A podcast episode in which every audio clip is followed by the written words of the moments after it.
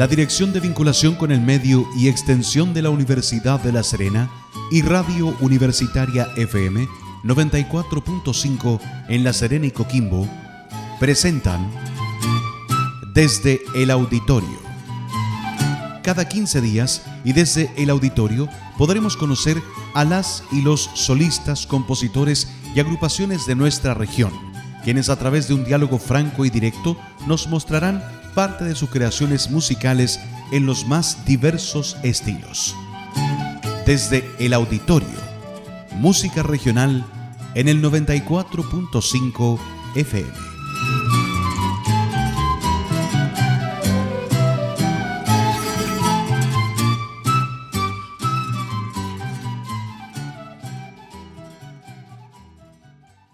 ¿Qué tal? ¿Cómo están? Bienvenidos a una jornada más desde el auditorio, este encuentro que cada 15 días entregamos a través de la radio ULS para conocer a los autores, a los eh, músicos de nuestra región que están entregando material realmente interesante. Hoy tenemos el privilegio de eh, escuchar el material de dos destacados compositores eh, de nivel local. Hablamos de Esteban Correa y hablamos de precisamente Manuel Figueroa, dos destacados músicos que evidentemente han dado a conocer su música desde su distinto ámbito. Esteban Correa, que es compositor de música de concierto, una labor que comprende una producción que supera más de 40 obras, incluyendo piezas para orquesta. Y qué hablar de, de por supuesto, Manuel Figueroa, eh, director de la orquesta universitaria, un destacado contrabajista que, por supuesto, eh, también ha entregado eh, su talento al servicio de la música a nivel local y a nivel internacional. Vamos a iniciar este diálogo, por supuesto, con el contacto digital con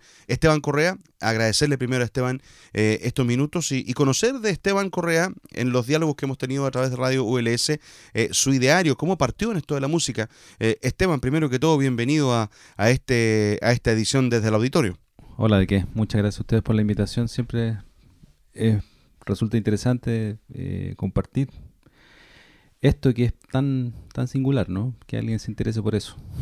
Eso, muy importante. Lo primero, siempre lo, hacemos así.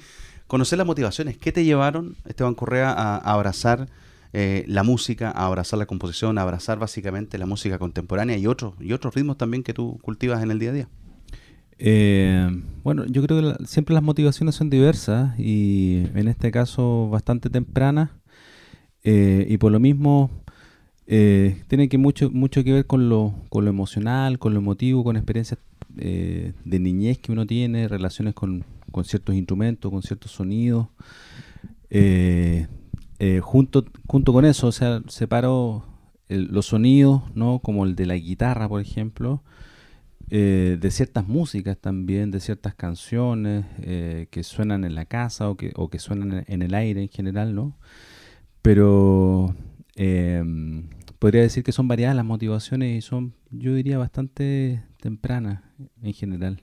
¿Temprana de qué, de qué estamos hablando? ¿De, qué edad comenzaste? Yo creo que de los cinco años más o menos. Cinco años. Eh, siempre cuento esta anécdota. Había una guitarra de chotita en, la casa de, mis abuelos, pero tenía unas cuerdas sueltas, así que yo me metía, y la tenían debajo un catre, ¿no? Entonces yo me metía debajo y empezaba a hacer sonar las cuerdas.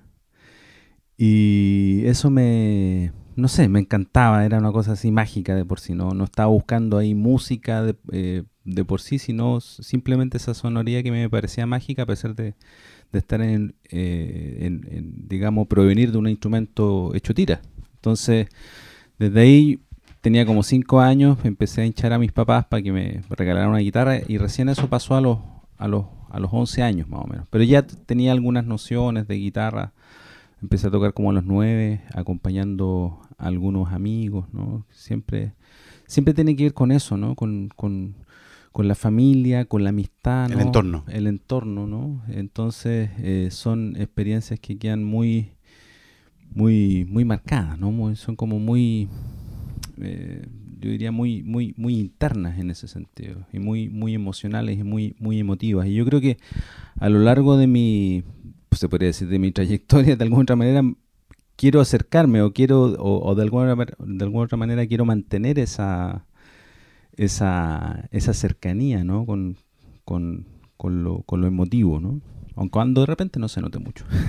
Ahora, eh, claro, apelando a lo que tú nos eh, cuentas de, tu historia personal, de esa guitarra, de ese encuentro con, la música, de alguna manera nos llama la atención que la primera carrera que estudiaste en la universidad fue arquitectura. ¿Cómo, se da esa, esa dinámica de que ingreses a estudiar arquitectura a la ULS y después digas, sabes que lo mío va por otro lado? Claro, o sea, dentro de todo, de lo que hablaba recién es de una dinámica más bien subjetiva, de un mundo interior, ¿no? Pero respecto al mundo exterior, un mundo objetivo siempre resulta eh, urgente ¿no? que, un individuo, eh, en, este caso, ingresa a, una universidad, ¿no? es lo más común, al menos acá en Chile, y que estudie una carrera más o menos solvente, en este caso arquitectura, comprendía esa solvencia, ¿no? Eh, con, con, una cierta ligazón al arte, una cierta sensibilidad. En el entendido de que en Chile el artista habitualmente no tiene las mejores condiciones económicas, ¿no? Exactamente. Entonces, desde ahí, una, un, digamos, un discurso que hasta uno mismo se creía de repente, pero mm, eh, antes de entrar en arquitectura, de hecho, di la prueba de aptitud académica en esos años, y ahí mismo, cuando di la prueba de aptitud académica, me hice la pregunta que no he hecho nunca, o sea, ¿qué estoy dispuesto a hacer todo el, resto de mi vida?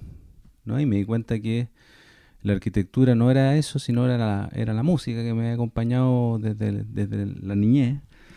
Em, pero venía con todo ese vuelo y yo no, en esa primera instancia no pude doblarle la mano a, mi, a mis papás, ¿no? Pero pasó como un año y medio donde yo puse lo mejor de mí, aprendí algunas cosas bastante buenas en arquitectura, sobre todo el rigor, ¿no? Eh, sobre todo el, el, compromiso por el, por, por, el arte, por la observación, ¿no es cierto?, del, de la realidad, ¿no? Pero pero de todas maneras, o sea, siempre, o sea, me siguió penando la, la, música, así que ahí yo de vuelta les pude ganar el gallito, el, gallito a mis papás, así que me salí con la mía y pude estudiar música. Eso eh, se inicia en el 2004, en la Universidad Católica estudias composición, ¿cómo se da esa, esa motivación? hace, hace, hace harto rato ya, o sea, yo entré a la universidad el 97 este, a estudiar arquitectura y el 98 la abandoné y ya el 99 estaba estudiando pedagogía en música acá en la Universidad de La Serena. Y una vez terminada la pedagogía, el 2004 ingreso a la Universidad Católica y a estudiar derechamente composición a la hora de hablar de composición eh, está igual ligado, porque la arquitectura es construcción y la composición es, de alguna manera una construcción de una, de una obra musical. ¿Qué motivaciones te, te, surgieron en ese momento de tu vida cuando ya estabas estudiando composición? Entiendo que fuiste alumno de, Alejandro Guarelo, entre otros. Cuéntanos, ¿qué motivaciones te, te, surgieron en ese, en ese nuevo rol que estabas cumpliendo como, como estudiante de una carrera de, tan creativa como es la composición? Claro, mira, eh, lo que tendría que decir es que mi intención inicial al estudiar música, o sea, cuando estudié pedagogía en música, ya tenía mucho que ver con la creación, pero en ese entonces yo hacía sobre todo canciones, sobre todo canciones, como uno podría entender, eh, canciones eh, más ligadas a lo popular, ¿no? Más ligado al rock de repente también. Entonces mi intención inicial fue poder escribir estas canciones porque me dado cuenta que con los músicos con los cuales me relacionaba generalmente no podía llegar a, dar a entender mi, del todo bien mis intenciones musicales, ¿no? Eh, siempre me interesó desarrollar un poquito más, no sé, pues el, la, textura, el ritmo, el colorido, ¿no es cierto?, armónico. Entonces me dado cuenta que con el puro bla bla, ¿no es cierto?, que, que se da en la música popular, eso no era, era bastante difícil. Entonces quise estudiar inicialmente música para poder escribir mis canciones. Pero una vez que me metí en el, por decirlo así, en el rollo de la escritura, se me abrió un mundo, o sea, se me abrió un mundo insospechado, eh, que, que, de hecho yo no conocía en ese entonces. O sea, yo te puedo decir que cuando estoy, empecé a estudiar eh, eh, pedagogía en música, yo quizás en mi vida había hablado, o sea, había oído hablar de lo que es el concepto música contemporánea, nueva música, ¿no? Pero, como te, como te decía, o sea, inmediatamente mm, ingresé a este mundo de la escritura musical. Bueno, es como casi eh, una cosa lógica. Uno va conociendo tanto los autores del pasado, ¿no? Que de alguna otra manera ya conocía, ¿no es cierto? Los típicos, Beethoven, me gustaba mucho Debussy, me acuerdo, Bach también. Pero em, después fui conociendo la música más contemporánea, ¿no es cierto?, del que se compuso sobre todo el siglo XX y, de ahí me, metí en ese, en ese rollo. Eh, te propongo, Esteban, que escuchemos eh, una primera pieza para eh, ir matizando este, esta conversación desde el auditorio. escuchemos una pieza que se denomina El Apocalipsis según Tomás, una obra que dura un poquito más de 9 minutos 50, una propuesta musical bien interesante para seguir compartiendo la música de Esteban Correa y de Manuel Figueroa Volvarán.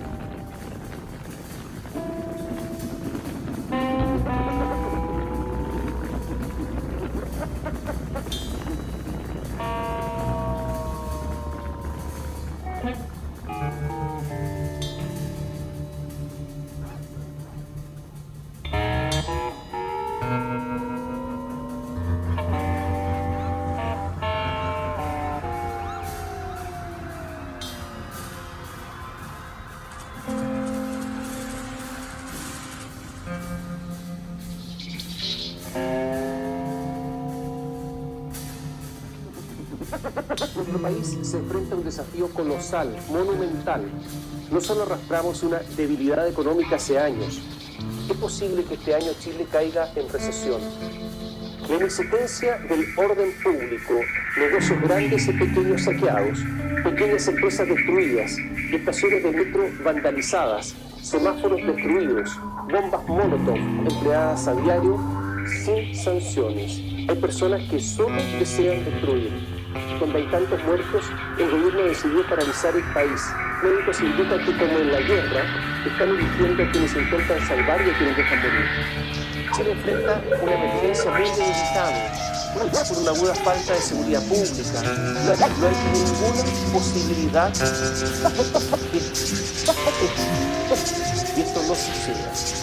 Hace unas horas ya se decretó el cierre del colegio San George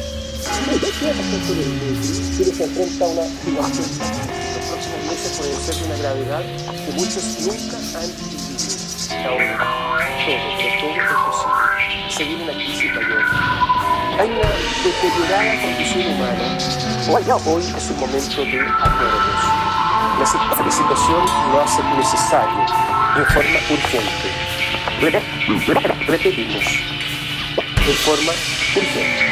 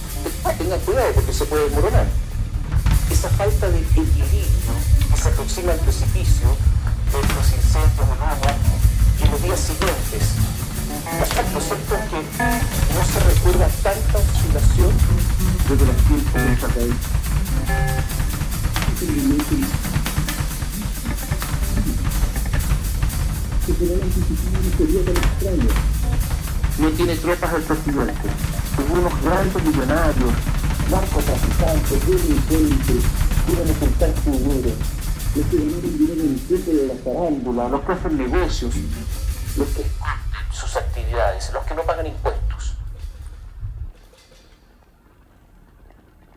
Son una durísima derrota para el Palacio de la Moneda. Diría que es de extremo peligro. ¿Es grave todo esto? Muy grave, obvio. O simplemente no es otra cosa que la lógica consecuencia de todo lo anterior. O sea, es simplemente el corolario del fin de una era. Una era.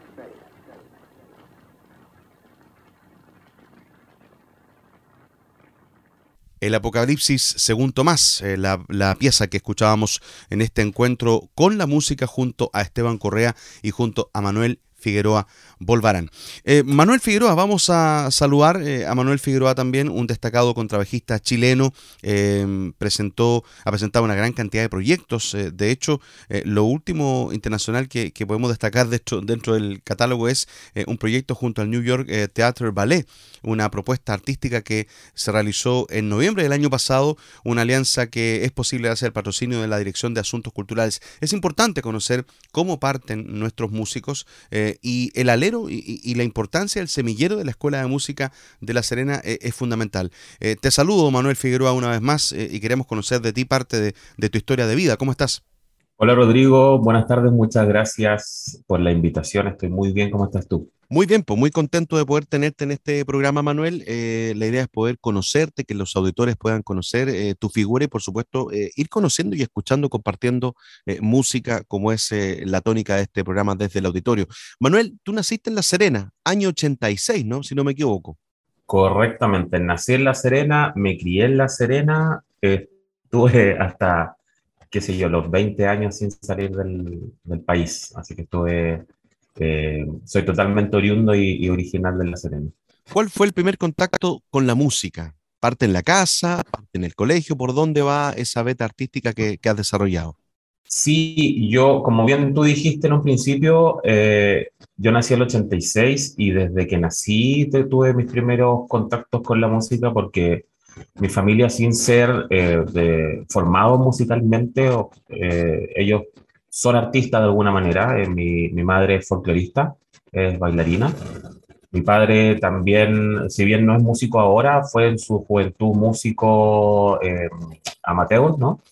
Entonces siempre en mi casa hubo instrumentos musicales, hubo piano. Ellos quisieron inculcarle a mi hermana, que es mayor que yo, eh, y que también ingresó a la escuela de música donde yo posteriormente iba a ingresar, eh, le inculcaron la, mm, eh, las ganas de, tocar instrumentos, entonces en mi casa habían instrumentos, habían teclados eléctricos, guitarras, como te decía, pero el que terminó tomando lo fui yo. Entonces comencé con esa... Mm, con ese ambiente musical que yo recuerdo como los tres, tres, o cuatro años ya estaba comenzando a leer música, estaba interesado en los instrumentos que habían en la casa, así que ese fue como mi primer acercamiento y de ahí no lo dejé hasta ahora. Yo entré a la escuela de música, luego primero, primero básico, continué ahí hasta terminar la, la escuela y posteriormente me quedé aquí mismo en la, en la Universidad de La Serena haciendo mi licenciatura en música.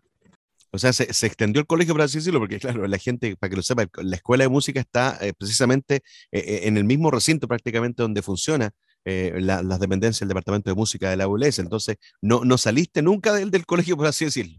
No, no, fue cruzar, un, cruzar una puerta y ya estaba el lobo.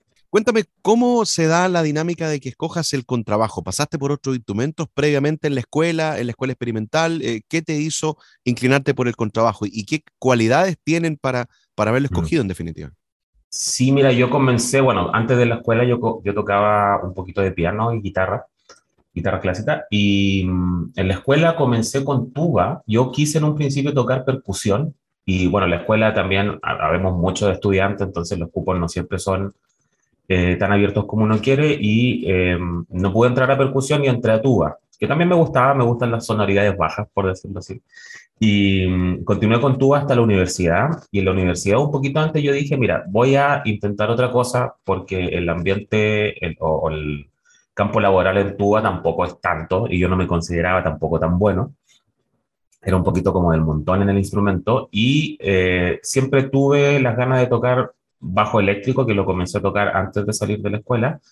Y ya cuando mm, tuve la oportunidad de elegir otro instrumento, elegí inmediatamente el contrabajo. Yo ya tenía ganas de estar en orquesta, tenía ganas de, de, probar ese instrumento de la familia de las cuerdas, porque tenía inquietud de tocar un instrumento de la familia de las cuerdas que me gustara. Entonces me enamoré inmediatamente del contrabajo. Eh, lo, sigo estando hasta el día de hoy, sigo tratando de enseñar a los, a los estudiantes lo bonito que es el, el contrabajo Y si bien es un, es un instrumento que, mm, que, puede que no sea muy conocido y que incluso hay veces que la gente del público a uno le dice que no se oye, pero es un poquito como esta, mm, esta magia eh, latente, ¿no? Que no se oye, pero cuando no está, se da, la gente se da cuenta de su ausencia. Entonces es un instrumento bien especial, que no es el más, quizás el más protagonista o el más eh, conocido, pero sí está presente en muchos estilos, entonces eso me gusta y, como también de alguna manera me gusta estar un poquito detrás de las cosas en vez de del frente,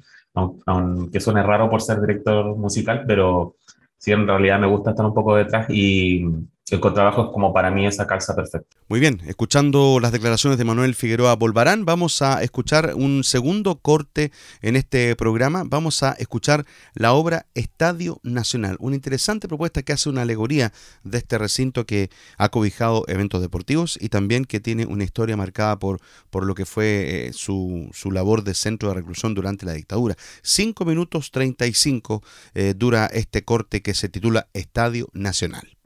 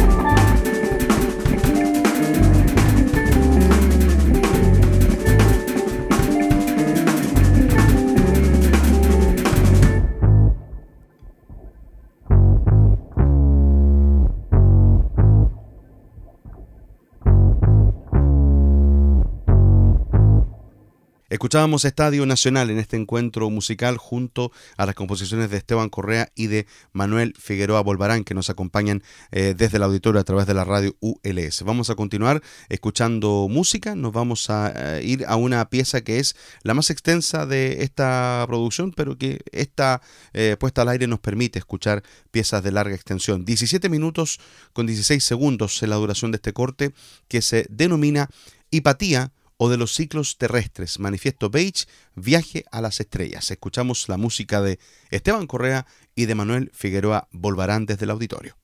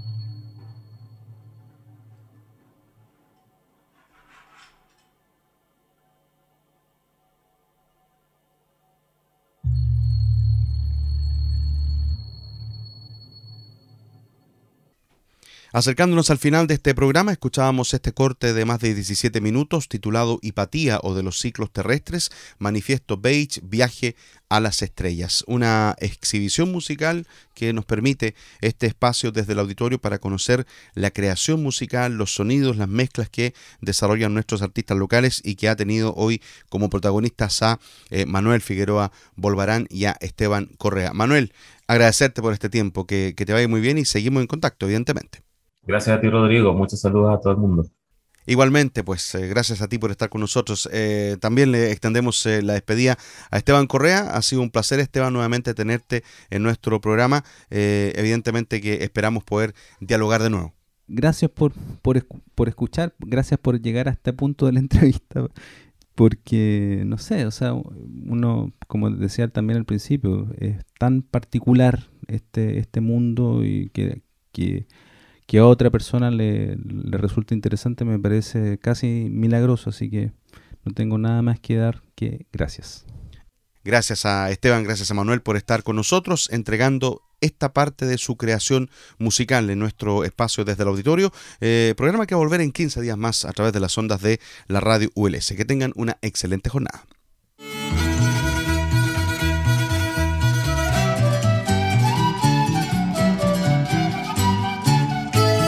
La Dirección de Vinculación con el Medio y Extensión de la Universidad de La Serena y Radio Universitaria FM 94.5 en La Serena y Coquimbo presentaron Desde el Auditorio.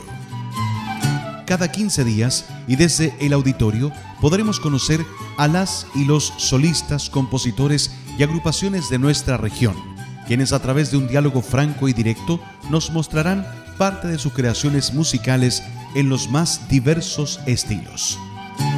Desde el auditorio, música regional en el 94.5 FM.